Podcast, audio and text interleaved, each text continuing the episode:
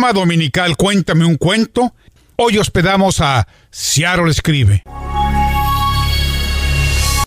Muy buenos días a todos en este domingo. Quiero dar gracias al Rey 1360 y a la UNAM por permitir este espacio para Seattle Escribe. Hoy nos acompaña Rebeca Muñoz. Rebeca, ¿de dónde eres? Soy de México, de la Ciudad de México. ¿Qué hacías antes de llegar a Seattle Escribe? Viví en México, viví en la Ciudad de México. Tengo dos años recién que vine a, vivir a Seattle y antes de eso trabajaba. Eh, mi papá tiene un negocio de telecomunicaciones. Por cierto, te mando saludos, papá. Trabajaba con él como administradora. Yo soy administradora de empresas. ¿Cómo empezaste a escribir?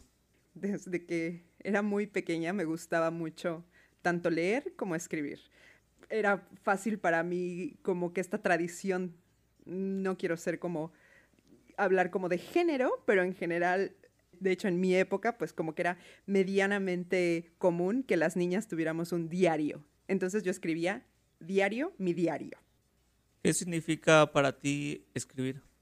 Es una pregunta difícil, pero significa transmitir o viajar más bien a lo más profundo de mí. Eso, como un viaje interno, como una introspección, pero a la vez como ficticia, como como si fuera un sueño de introspección. ¿Qué mensaje le darías a la audiencia que nos está escuchando el día de hoy?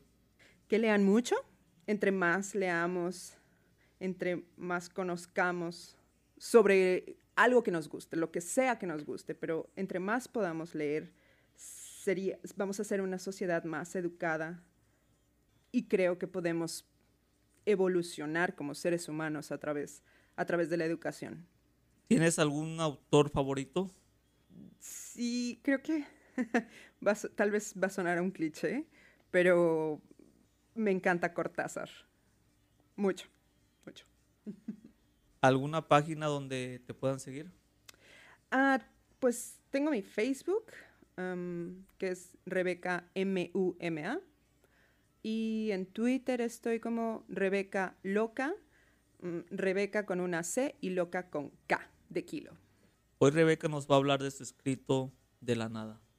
Si comenzar a escribir de la nada, como en ese artículo donde aseguraban que la mejor manera para perfeccionar la escritura es escribiendo al menos 700 palabras, no simplemente todos los días, sino recién uno se ha despertado.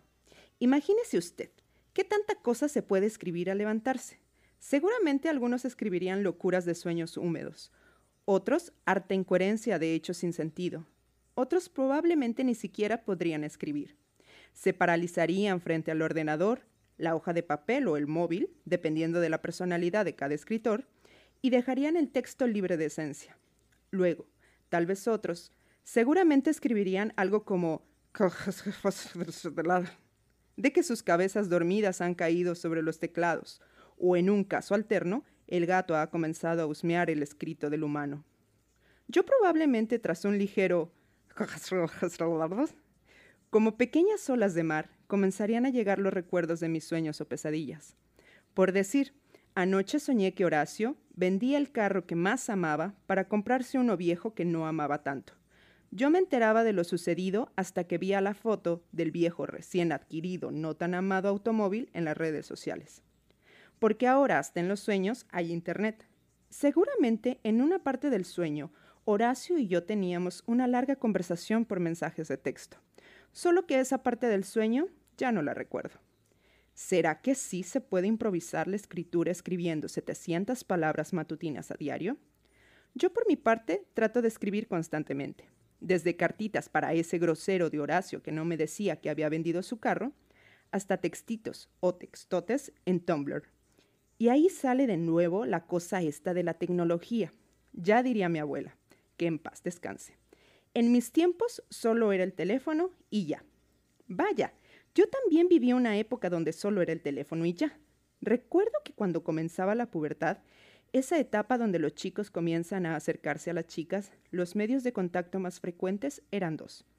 El tradicional teléfono análogo, que era medianamente incómodo, porque era muy embarazoso llamar a casa de la chica y que contestara a alguno de los papás para luego dar una vaga y nerviosa explicación de por qué se desea conversar con la hija, esperando que el papá no zorraje el teléfono y haber tenido éxito nulo.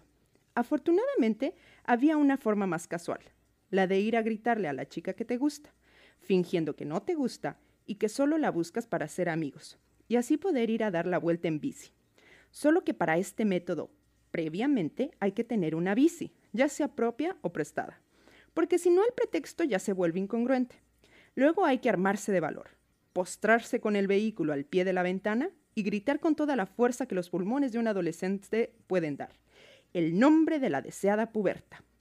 Es así como la bella damisela montada en su morado corcel tornasol de dos ruedas y asiento verde fosforescente sale cabalgando con todo el poder que se deja escuchar el frutzi de la llanta trasera. Tras varios días de cabalgar juntos, el joven caballero decide entregarle su corazón a la inocente adolescente. Vaya chasco que se lleva aquel noble jinete cuando la doncella, sin saber muy bien cómo hacerlo, lo rechaza. Porque ella en el fondo quiere seguir cabalgando entre parques y canchas de básquetbol con su mejor amigo. El caballero dolido del corazón, por primera vez en su vida, decide concluir las divertidas y extensas cabalgatas. Después de muchos años, ya cuando ambos dejaron de ser inocentes, él regresa al pie de la ventana de la doncella, esta vez sin corcel, con tan solo bondadosas palabras de amistad. Ella lo recibe con regocijo y una alegre sonrisa llena de esperanza. El caballero logra encontrar el amor en la mejor amiga de la damisela. Ellos se casan, tienen hijos y deciden mudarse a otro reino. Pasa el tiempo, la vida, los amores, las desilusiones, los no hijos, las experiencias desabridas, los éxitos generosos, las amistades. La damisela se ha convertido en reina. El noble caballero de corcel negro, con ojos brillantes y mirada cálida, vuelve al reino que lo vio crecer, sin hija, sin ilusiones, sin amor, tirado en el olvido para así terminar con todo lo que él fue y lo que pudo ser. Fin.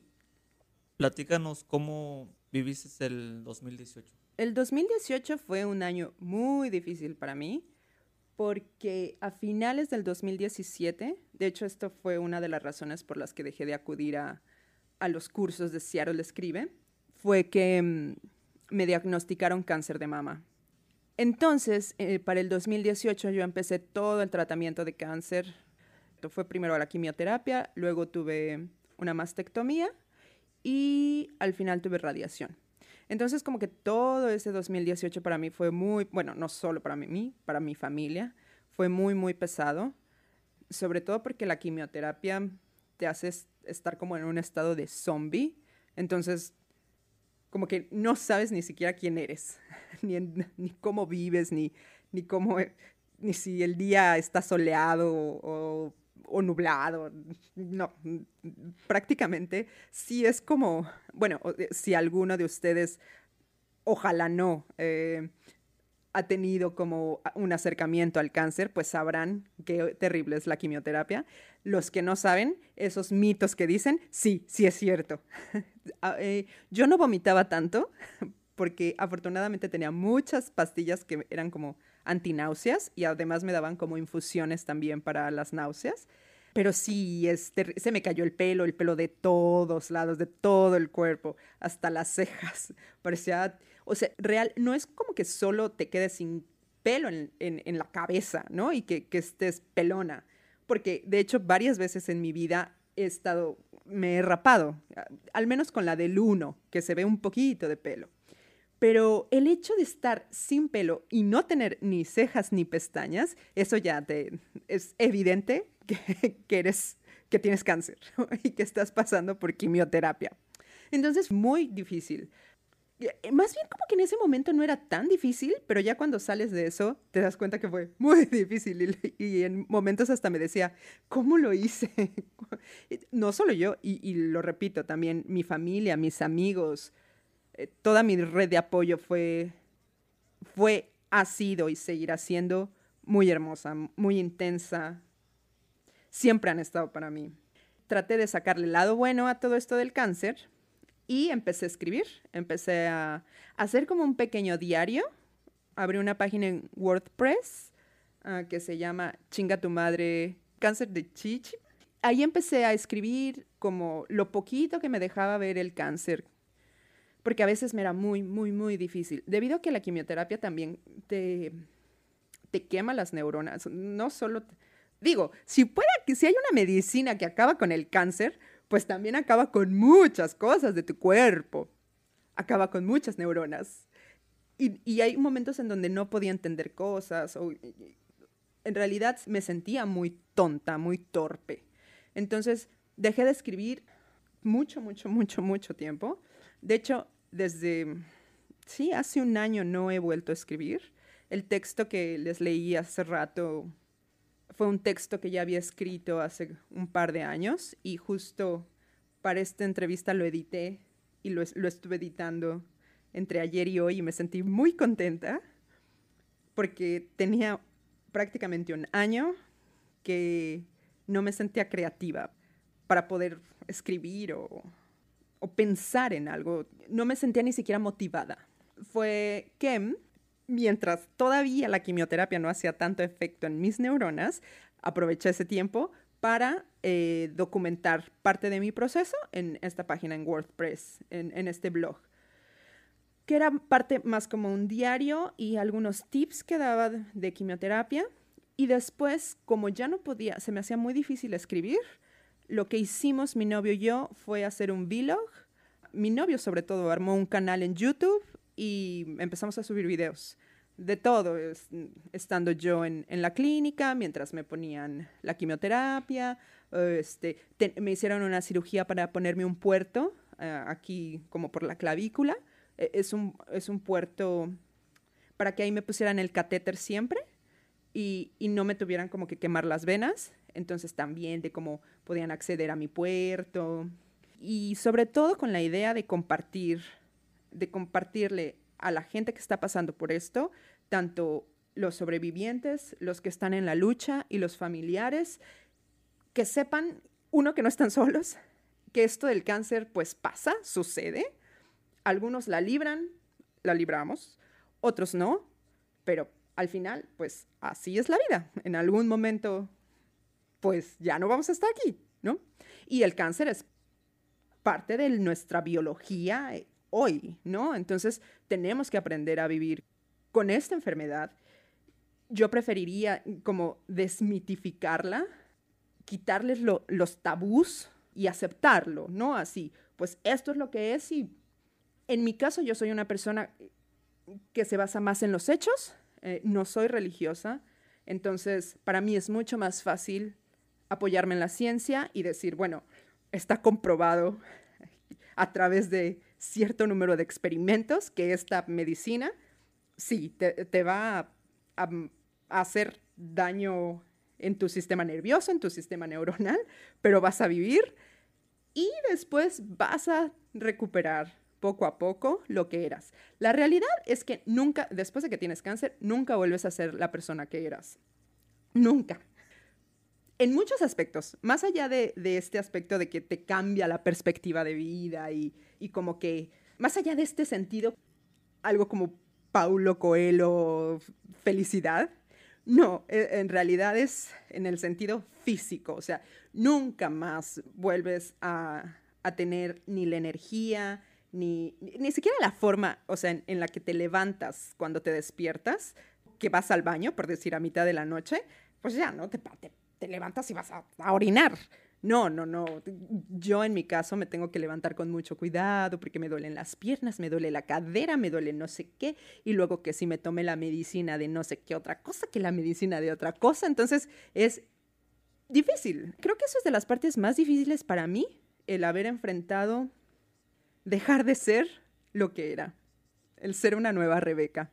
Eso, eso ha sido para mí muy difícil, muy difícil, pero muy bonito, muy bonito. Sobre todo como escritora, todas las experiencias son bienvenidas, muy, muy, muy, muy bienvenidas. Entonces ha sido un viaje muy interesante, muy, muy interesante. También ver a mi familia. Eh, después fue muy extraño porque después de que yo tuve cáncer, mi papá a mi papá le dio cáncer y entonces yo estaba del otro lado de la moneda. O sea, ahora pude sentir lo que mi papá sentía cuando yo tenía cáncer. Eh, afortunadamente mi papá está bien, todo salió perfecto. La vida, no sabemos qué, nos va a pasar en la vida. No, no, no sabemos. y también soy de esta creencia sobre, pues yo sí estoy muy feliz con lo que he vivido hasta hoy. Real, si al día de hoy, pues ya tuviera que morir, moriría muy contenta. Además, y estoy haciendo esta entrevista que me gusta, me está gustando mucho y les estoy compartiendo este conocimiento, que esto está, creo que es de lo mejor, como compartir, transmitir lo que somos para poder ser mejores. Eso está más que genial. Y pues ese fue mi 2018. ¿Nos vas a leer un poco de tu escrito? Sí, les voy a leer el último escrito, que fue después de que me hicieron la, la mastectomía. La mastectomía eh, eh, significa que me quitaron por completo el seno em, izquierdo. Hay, hay como que dos tipos de cirugías para el cáncer de mama. Te pueden quitar como una parte, pero en mi caso, como ya estaba avanzado el cáncer, me tuvieron que quitar todo el seno izquierdo. Entonces, después de mi cirugía, escribí. Y es lo que les voy a compartir. Se llama La pose de superhéroe.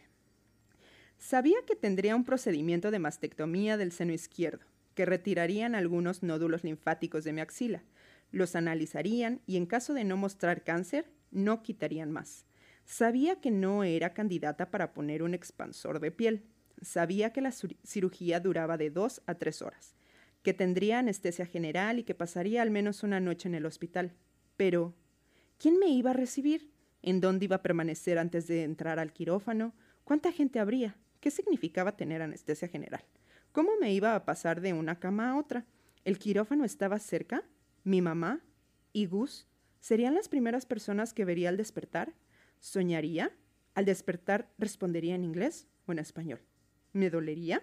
¿Hasta dónde me dolería? Antes de que lleguen los doctores, vamos a hacer la pose. Ven, párate, aquí a mi lado. Ponte en jarras, abre las piernas, saque el pecho, mira al techo y sonríe. Según Amelia en Grey's Anatomy, hay que mantener la posición del superhéroe por cinco minutos. En la vida real, algunos psicólogos dicen que las posiciones corporales abiertas que se mantienen por, al menos dos minutos antes de realizar una actividad importante ayuda a tener más confianza en uno mismo y a tener éxito en dicha actividad. Gus y yo nos aferramos al piso como si tuviéramos una capa ondeando nuestras espaldas. No existía pasado ni futuro. Era solo ese momento donde la miraba traspasaba el techo y se dirigía hacia la nada, con el pecho abierto, dejando salir las dudas, sonriendo con la seguridad de que todo estaría bien. Los nervios y el miedo se fueron disipando lentamente. Volví a meter mi cuerpo cubierto por una bata de hospital en aquella cama con una cobija plástica inflada con aire caliente. Los doctores empezaron a llegar, presentándose uno después del otro. Anestesiólogos, enfermeros, la cirujana. Me pusieron un catéter en mi mano derecha para poderme administrar medicamentos. Me molestó que no usaran mi puerto. Para eso lo tengo. Después me deshice de ese pensamiento que estaba funcionando como un portal para que regresaran el miedo, el nerviosismo y la desesperación. Mi mamá estaba en la sala de espera. Solo Gus entró conmigo al área preoperatoria. Me preocupaba un poco mi mamá. Quería que no estuviera tan preocupada. En el fondo sabía que pensaba que me iba a morir, porque así pasó con mamá Eve. Tan solo entró al quirófano y nunca salió del hospital. Quería decirle que ese, no era mi caso, que ya había hecho la pose del superhéroe y que nada me detendría. Un cuarto frío, mucha luz, muchas personas vestidas de azul con cubrebocas que decían mi nombre.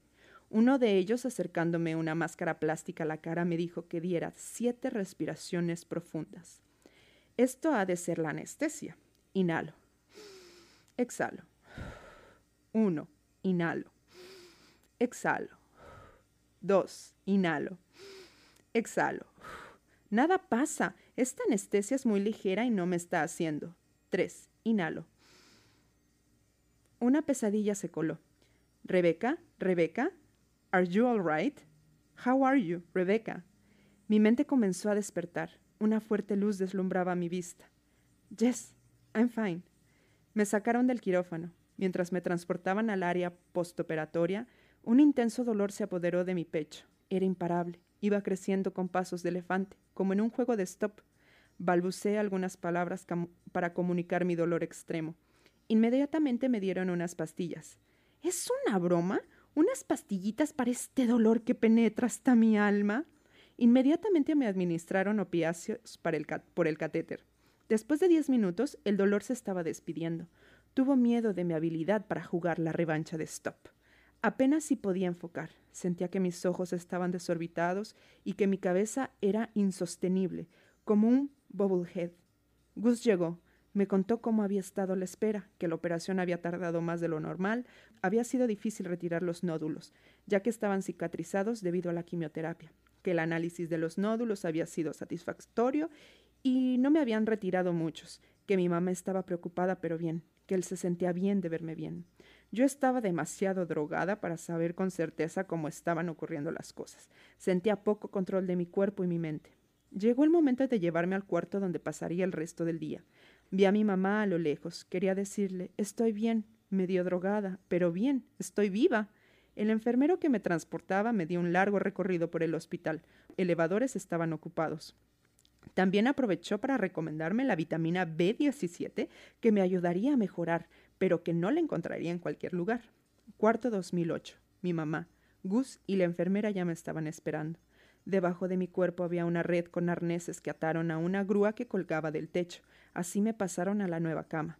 Aún no entendía bien la situación. La enfermera me llevó un poco de hielo y me dio más Tylenol. Dijo que aunque pareciera tonto, ese medicamento ayudaba mucho después de una cirugía. Reí, seguí pensando que era tonto. Poco a poco la anestesia se fue desvaneciendo. Mi mente estaba más lúcida. Comenzaba a recuperar el control de mi cuerpo. Tenía una gran venda en mi pecho adormecido. Aún no podía saber cómo era no tener un seno. Tenía curiosidad de saberlo, pero después lo olvidé. La enfermera me dijo que tenía que orinar antes de las 5 pm. Para las 3 de la tarde ya había hecho pipí azul extraterrestre. Ya no tenía dolor. La anestesia me hacía sentir bien y estaba muy platicadora. Mi mamá estaba cansada de tanta preocupación y se regresó a la casa. Gus pasó la noche conmigo. Para que no generara coágulos me pusieron unas botas en las piernas que se inflaban frecuentemente. Era muy latoso ir al baño porque tenía que desconectarlas y volverlas a conectar. La noche la pasé tranquila con una bolsa de hielos en el pecho, bastantes almohadas y efectivas medicinas para el dolor. Para el siguiente día, tras desayunar y levantarme a dar unos pasitos lejos de la cama, la cirujana me fue a visitar. Mi cuerpo estaba reaccionando muy bien, así que me dio de alta. Al llegar a casa le pedí a mi mamá que me ayudara a quitarme la venda. Sentí alivio. Había gasa dentro de ella. La quitamos. Y de pronto apareció la nada. Un pecho sin chichi. Una pared pectoral sin protuberancia. Había una gran cicatriz tapada con cinta que recorría desde la mitad de mi pecho hasta el inicio de mi axila. Debajo de ella, una manguera que conducía a una bomba que drenaba sangre. Me miré al espejo. Curiosamente no sentí tristeza, sentí asombro de verme tan diferente a lo que estuve acostumbrada tantos años. Extrañé mi seno, me sentí mutilada, incompleta. Ahora era tangible que el cáncer se estaba yendo. Fin. Muchas gracias, Rebeca. De nada, eh, Baudelio. Gracias a ti, gracias al rey, gracias a la UNAM, gracias a todo, a la vida.